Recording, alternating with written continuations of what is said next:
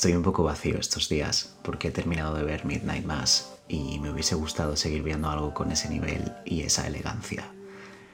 Y todo esto es posible gracias al increíble talento de Mike Flanagan.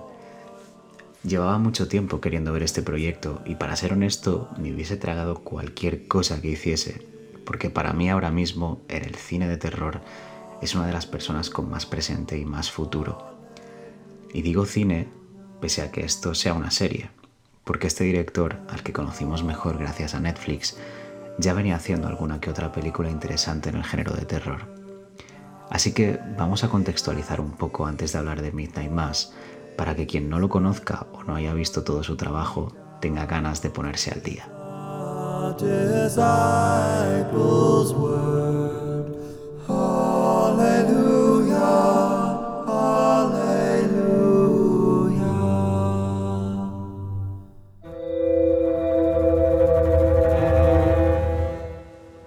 Flanagan es un director joven de 43 años, con mucho recorrido por delante y con una amplia carrera hasta la fecha, pues comenzó a dirigir allá por el año 2000. Como dato curioso, nació en Salem y quizás de ahí le viene su pasión por el terror. Yo personalmente le conocí con la película Oculus en 2013 y posteriormente me llamó mucho la atención con Hash en 2016. Esta última se estrenó en Netflix y es donde la vi por primera vez. Trata sobre una chica que se encuentra sola en una casa en el bosque y de repente un asesino loco comienza a acecharla. Hasta ahí todo normal, el clásico argumento del cine de terror. Pero tiene un giro interesante cuando te das cuenta de que la chica es sorda y este detalle llevará a la película a tomar ciertos caminos nuevos dentro del cine de terror. Me gustó bastante cuando la vi y a nivel técnico me dejó muy buen sabor de boca. Dos años después, en 2018, Mike Flanagan saca a la luz uno de sus mejores trabajos, y seguramente lo hayáis visto.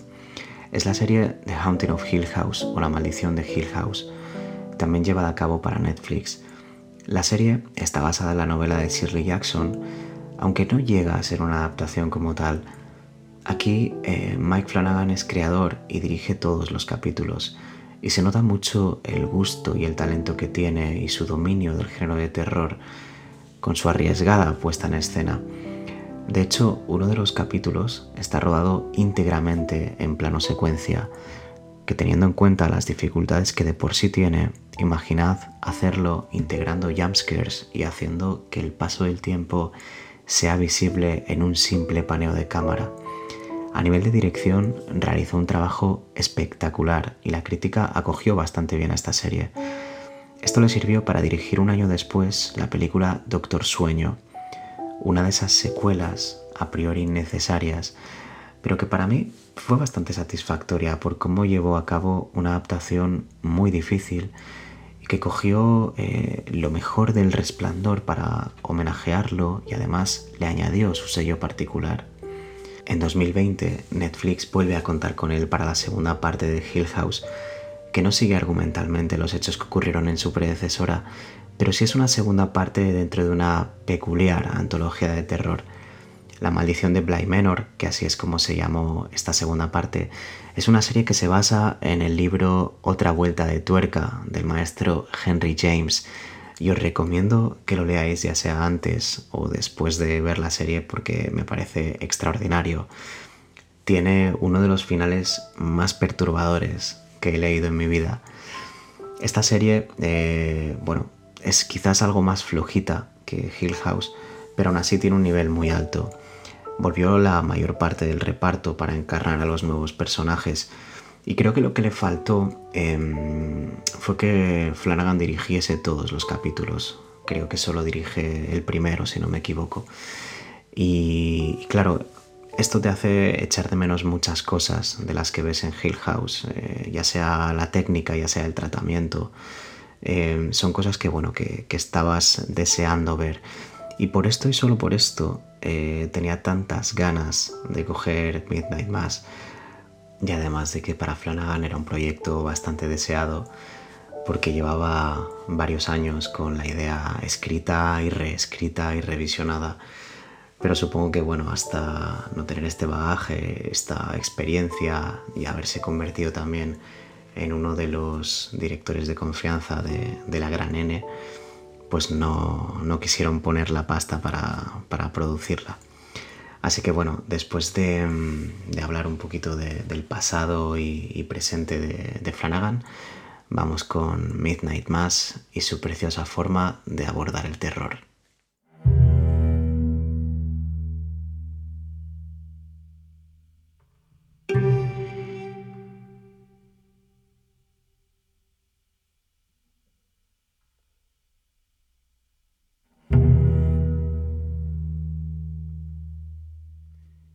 Una comunidad al borde de la extinción y ávida de fe recibe la llegada de un carismático sacerdote que trae consigo milagros, misterios y un renovado fervor religioso. Esta es la sinopsis de Midnight Mass y me parece bastante acertada, porque es lo que debería ser una sinopsis. No nos desvela gran cosa de lo que pasa y menos aún de lo que va a pasar, nos da ciertas pinceladas y con mucho acierto nos avanza que el sacerdote es carismático. Y vaya si lo es. Todo gira en torno a las gentes de un pequeño pueblo asentado en una isla muy poco poblada, que centran sus rutinas en torno a su fe religiosa, acrecentada eso sí, con la llegada de un nuevo sacerdote. Empezaré diciendo que quizás no es una serie para todos los públicos. De hecho, si no acostumbras a leer o a que te guste meterte de lleno en una lectura, es posible que haya partes que se te hagan algo tediosas. Porque no posee un ritmo vertiginoso, es una serie que se cocina muy lentamente y la gran mayoría del metraje gira en torno a densos y profundos diálogos. Y ahí reside su principal diferencia con los anteriores trabajos de Flanagan, pues con Midnight Mass no nos acerca al terror a base de sustos, que también los hay, o de recursos típicos, nos va a acercar al terror a través de la carga dramática de los diálogos, acompañados de las maravillosas interpretaciones de todo el reparto. Nos va generando un background de cada personaje a través de las conversaciones que nos hace empatizar y apegarnos muy muy rápido para estar continuamente en tensión. Y aquí llegamos a la palabra clave en esta serie, la tensión pues a través de ella vamos a ir conociendo la historia, al ritmo que nos marca Flanagan. Vamos a ir sintiendo el miedo que sienten los personajes y el que vamos a sentir nosotros al otro lado de la pantalla. A través de la tensión se genera el suspense. Y en esto tiene mucho el terror clásico, del que no muestra, del que se intuye. Y por eso me recuerda mucho a un libro, porque todo el rato juega con la tensión de no saber cuándo va a estallar todo. ¿Y cuáles son las armas de Mike Flanagan para conseguir esta tensión de manera tan magistral? Creo que aquí podríamos dividir en dos partes los mecanismos mediante los cuales podemos generar esta tensión.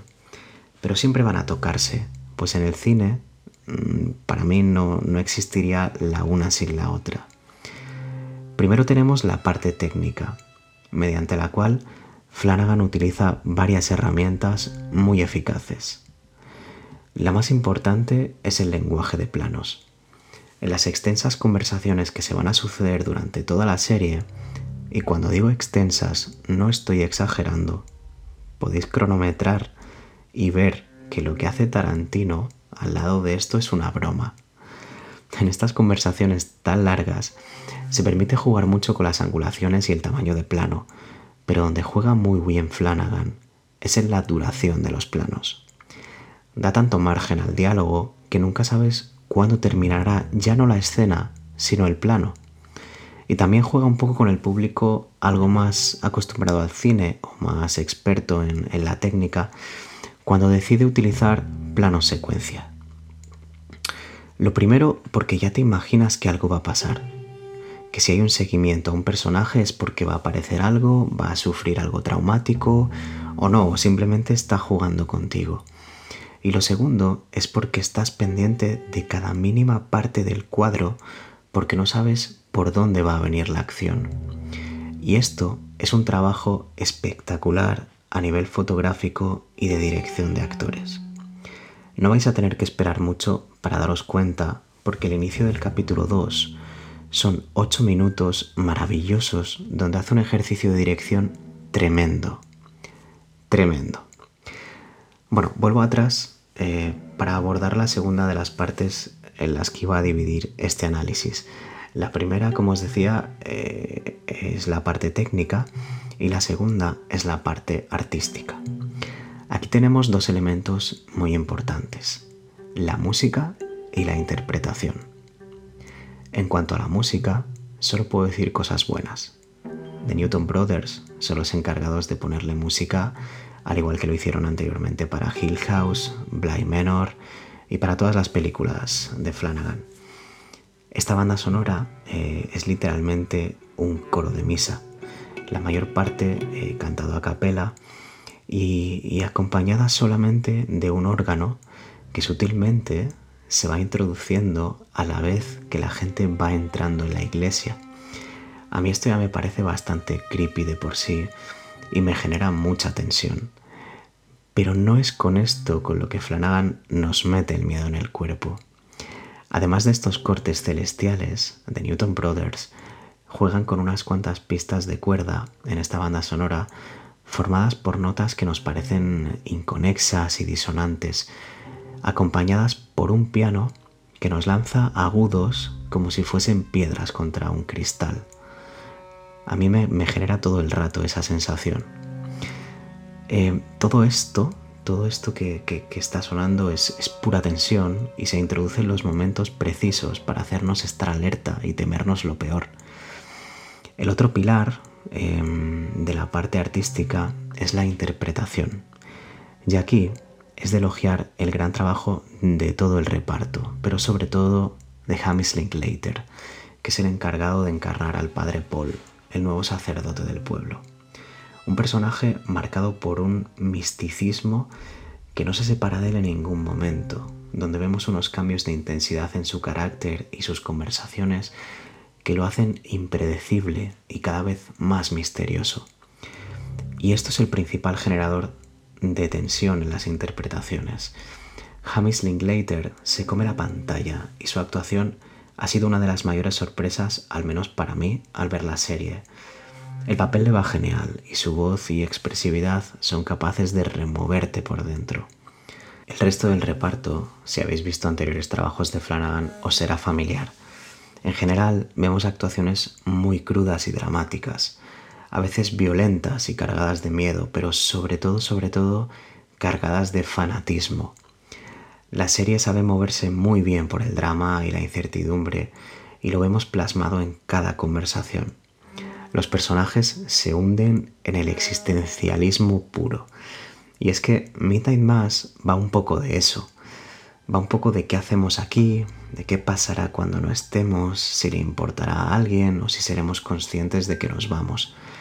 La mayor parte del tiempo vemos que se cuestiona la vida y se anhela la muerte. Ya tenga una connotación religiosa o no, la muerte es la base sobre la que se construye la serie, y aunque los caminos de los personajes sean opuestos, el tiempo terminará por hacer que estos caminos confluyan. Personalmente, el tratamiento que le da a la muerte me hizo reflexionar mucho y plantearme cosas que nunca se me habían pasado por la cabeza. Es por esto que me parece una serie muy interesante, que te hace pensar, que te acerca mucho a los personajes y juega con tu empatía y con tus emociones. Has estado en algún punto y no sabes en cuál. Las vidas tan alejadas que viven se acercan a la tuya de alguna manera y todo te da mucha pena. Es una serie muy emocional, con una propuesta muy firme y que no necesita definirse a sí misma ni explicar lo que está pasando para que la entendamos. De hecho, sabe mezclar eh, dos conceptos, dos, argumentos muy manidos eh, en la historia del cine y, de la literatura también, que creo que nunca se había conseguido mezclar tan bien em, estos dos conceptos. Creo que nadie había conseguido este mix tan, tan empastado, tan sólido.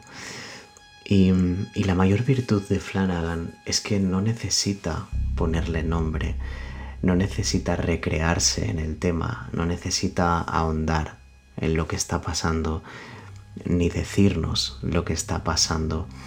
No juega con lo obvio, simplemente eh, eh, deja que ocurra.